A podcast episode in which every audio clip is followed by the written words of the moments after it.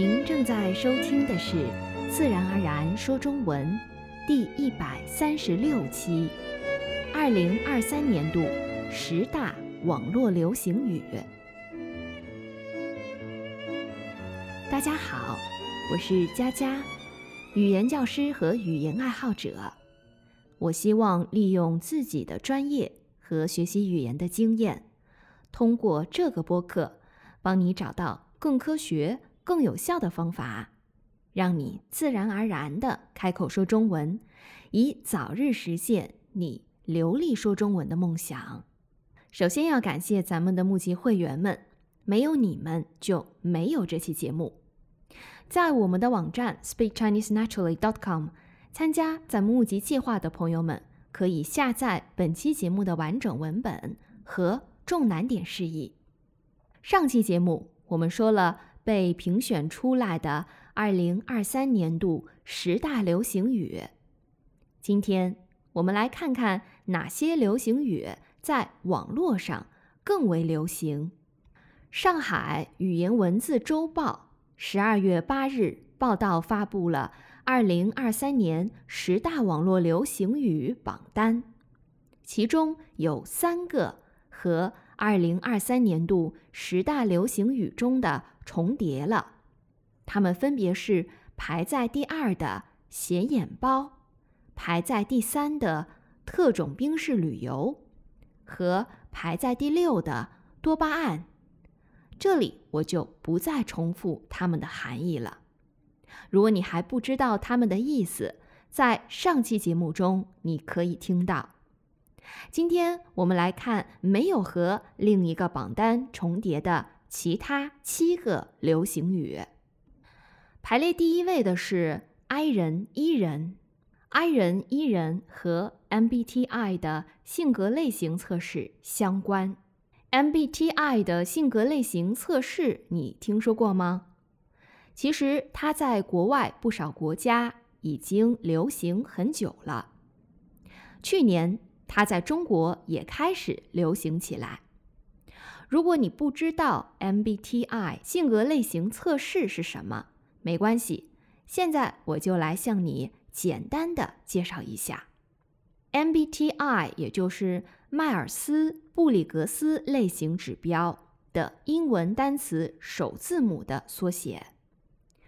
布里格斯女士和迈尔斯女士是一对美国母女，她们基于瑞士精神科医师。兼精神分析师卡尔·荣格的著作《心理类型》于1944年发表了性格评估工具。MBTI 将心理差异分为四个对立的组合：内向与外向、实感与直觉、理性与感性、评判与勘探。假设一个人在每个组合中各拥有一个偏好，这样就能出现十六种不同的性格类型组合。咱们再回到网络流行语 “I 人”和 “E 人”，其中的 “I” 和 “E” 是内向和外向两个英语单词首字母的缩写，在 MBTI 测试中。十六种不同的性格类型组合的第一个字母就是 I 或者 E 其中的一个，它们代表了能量态度的两种倾向：内向和外向。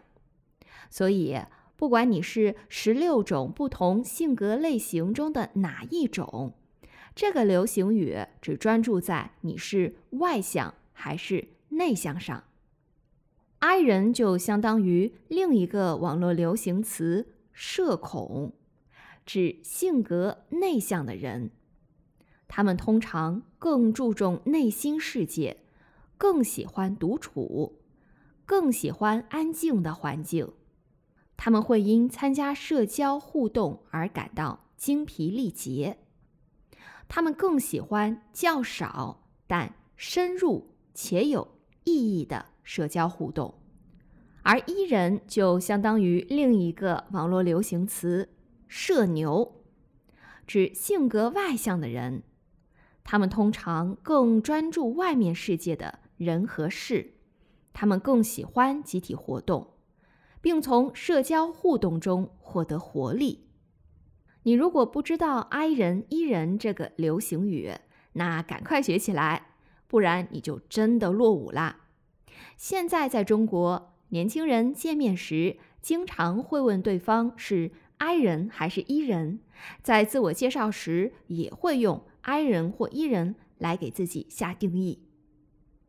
还没测试过且感兴趣的朋友们，可以去 www. dot sixteenpersonalities.dot.com 上进行测试。测试完，别忘了告诉我你是 I 人还是 E 人哦。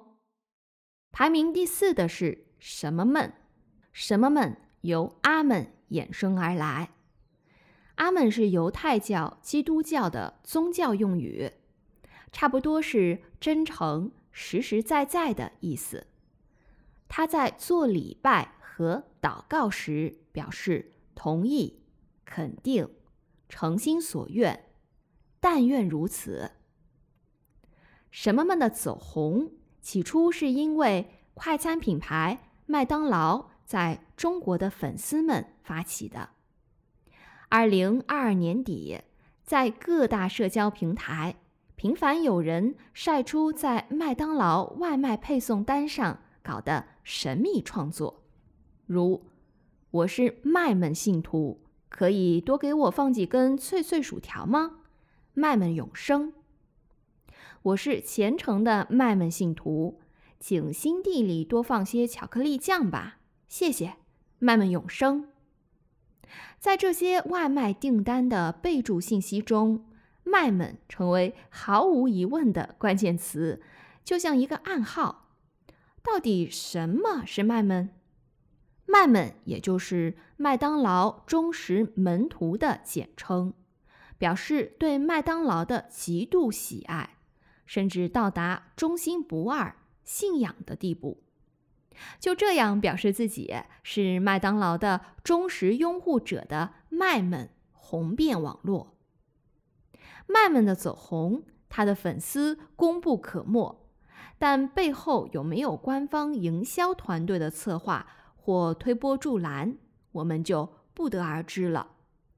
总之，麦们火了，之后又衍生出了各种各样的什么们，以此表示自己超乎寻常的喜欢某事物，比如猫们、狗们。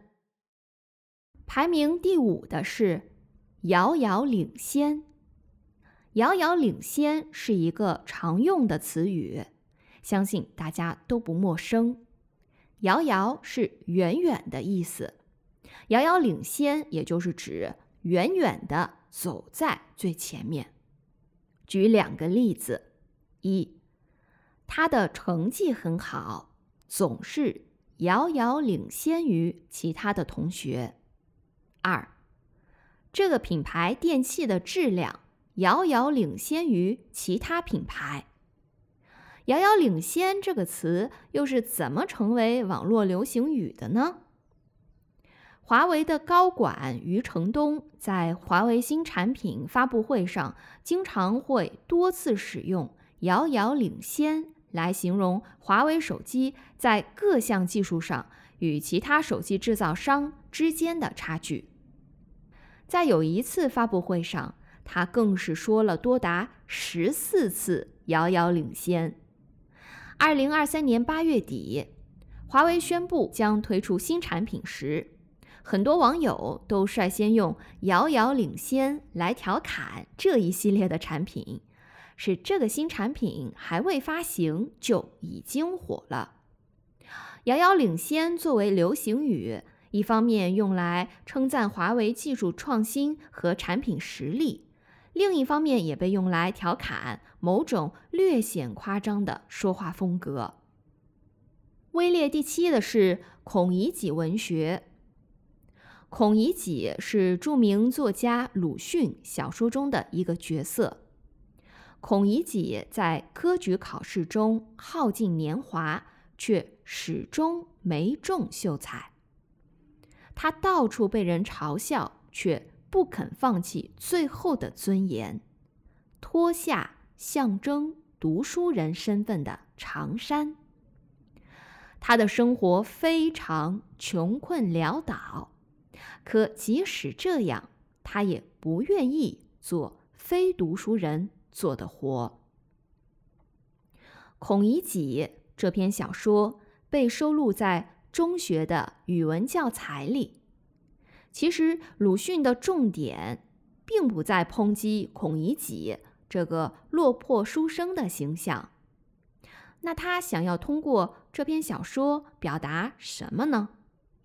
大家还记得第一百二十四期节目《中国的科举制》吗？在那期节目中，我有给大家介绍过，明清科举考试的主要内容是考八股文，它的危害。极大，严重束缚了人们的思想，是维护封建专制的工具。而鲁迅就是想借助他的文字抨击清末的科举制度和封建主义，以此来唤醒思想麻木的国民。不少中学生在读《孔乙己》时，都或多或少的。认为孔乙己是一个愚昧、迂腐、可笑、自欺欺人的角色。学完这篇课文，大家也很快忘记了这个小说中微不足道的人物。直到最近，一个叫“失意书生”的网友重新唤起了大家对孔乙己的记忆，且让不少人产生了共鸣。这是怎么回事呢？这位网友在网上发出了一句感叹：“学历不但是敲门砖，也是我下不来的高台，更是孔乙己脱不下的长衫。”这句话引来大量年轻人的共情，并迅速登上了热搜。这就是。孔乙己文学。如果我没读过书，我可以找别的活做，可我偏偏又读过书。孔乙己文学说出了高学历却找不到理想工作的这一族群的心声。这些昔日的中学生在苦读十几年，大学毕业后却找不到称心如意的工作。这时，他们开始理解了自己当初嘲笑的孔乙己了。这里考考大家，用我们上期给大家介绍的一个上榜流行语来形容，怎么说？没错，就是质疑孔乙己，理解孔乙己，成为孔乙己。孔乙己文学描绘的是当代不少年轻人念了大学却找不到心仪工作的挫败感和苦闷心理。网友们自比孔乙己，并不是只为了自嘲，也是对当下教育制度和就业观念的一种反思。在我上学的时候，必须上大学。必须上一本、二本，必须上好大学的一本、二本，就是当时的主流思想。知识改变命运是大家普遍认同的观点，现在更是有过之而无不及。别说大学本科了，研究生和博士生都很普遍。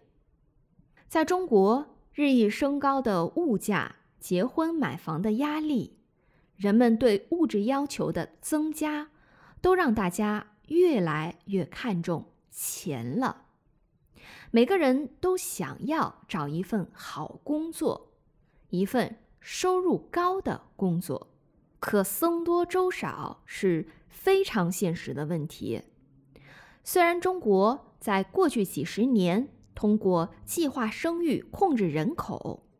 但我国仍然是人口大国。随着科学技术、人工智能的高速发展，很多需要人力的岗位都被淘汰了。再加上疫情对全世界造成的经济影响，不少企业倒闭或因为盈利减少，就不得不缩减开支，就业岗位也就越来越少。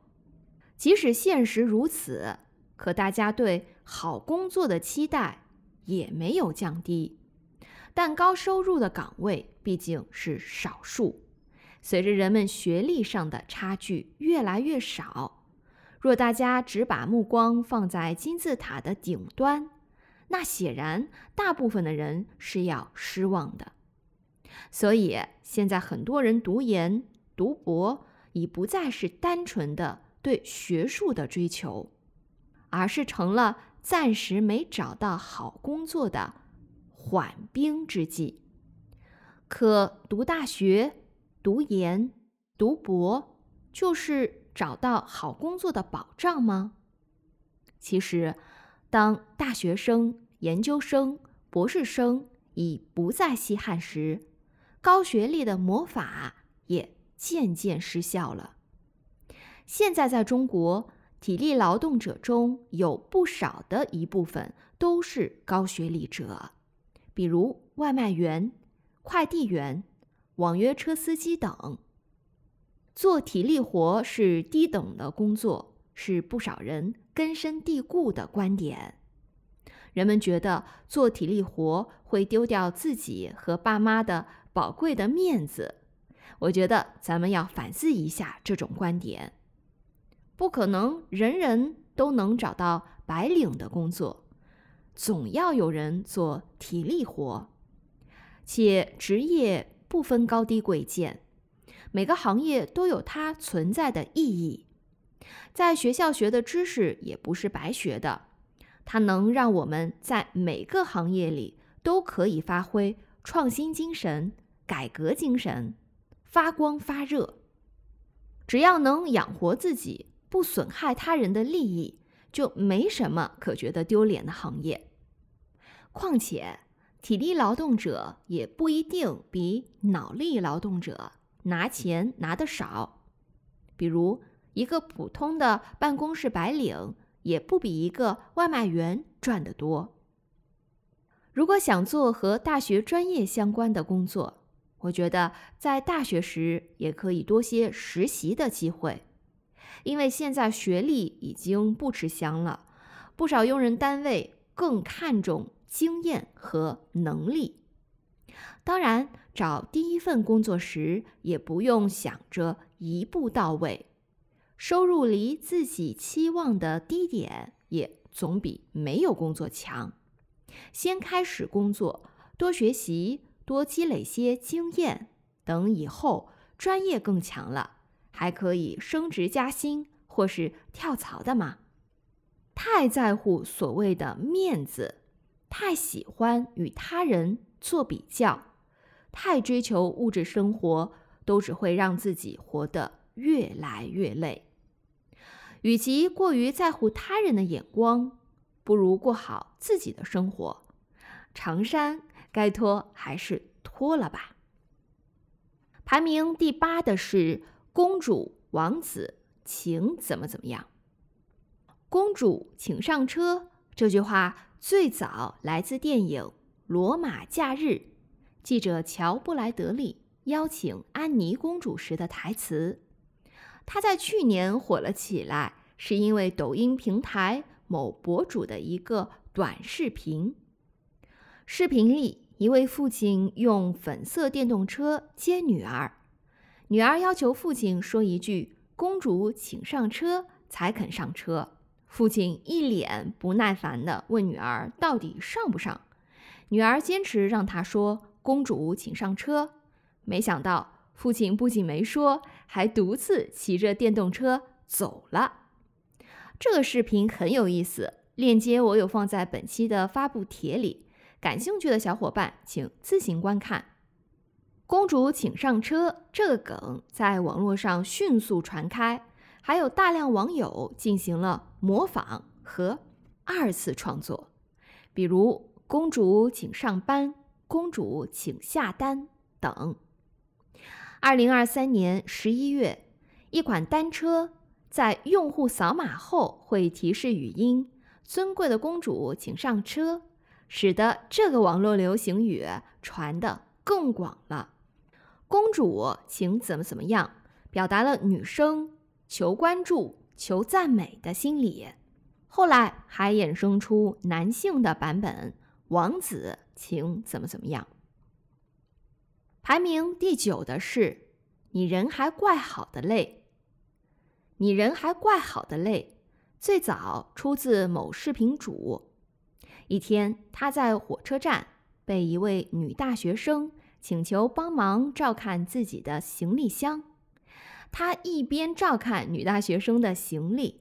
一边对着镜头感叹现在大学生的单纯程度，称他是清澈的愚蠢。后来，一位短视频创作者就模仿了现在单纯的大学生，做了一系列视频。视频中，大学生们轻易地相信陌生人，还不忘加上“你人还怪好的嘞”的称赞。之后，多个视频主又创作了类似的作品，场景大多是在火车站等公共场合，比如大学生要上洗手间或者有事走开的时候，无条件的信任陌生人，请他们帮忙看包，然后还称赞对方一句：“你人还怪好的嘞。”这个视频我也放在了本期节目的发布帖中，感兴趣的朋友们可以看看。这些视频无疑是讽刺现在大学生单纯的有些愚蠢。现在的大学生虽然文化程度高，可他们从小就被家长无微不至的照顾、保护，直到上大学才离开家。视频讽刺他们。也许满肚子知识，但却没有一点对现实社会的认知或独立生存的能力。中国的青少年的确是比较晚熟，这也完全能理解。社会大环境、大风气，使我们在青少年时期把大部分的时间和精力。都花在了学习上，不是在学校，就是在补习班，要不就是在去学校或补习班的路上。我们只有一个任务：考上好的大学。所以，上学期间，特别是上大学之前，我们都对真实的社会不太了解，所以。经常会有大学生上当受骗的新闻。中国有句老话叫“害人之心不可有，防人之心不可无”。对陌生人的防范之心的确是要有的，但坏人毕竟是少数，在别人需要帮助的时候，我们还是应该伸出援助之手。找人看行李这事儿我也做过，我还是在国外的机场找了人帮我看行李，因为我当时真的没法把他们带到洗手间。问人借手机这事我也做过，当时我的手机丢了，一人在外地，没法和家人联系，很着急。虽然也有不少人拒绝我，但最终我还是借到了手机。与其讽刺大学生的单纯，不如反省一下，是不是我们有时把自己包得太紧了？这样的社会会不会太冷酷无情了些？另一方面，我也赞成学生们除了学习，是应该多去参加一些社会实践活动，如做义工、兼职。哪怕周末和朋友多出出门也好。排名第十的是“挖呀挖呀挖”，在小小的花园里面挖呀挖呀挖，是由一名幼师在抖音平台上传的童谣《花园种花》中的歌词。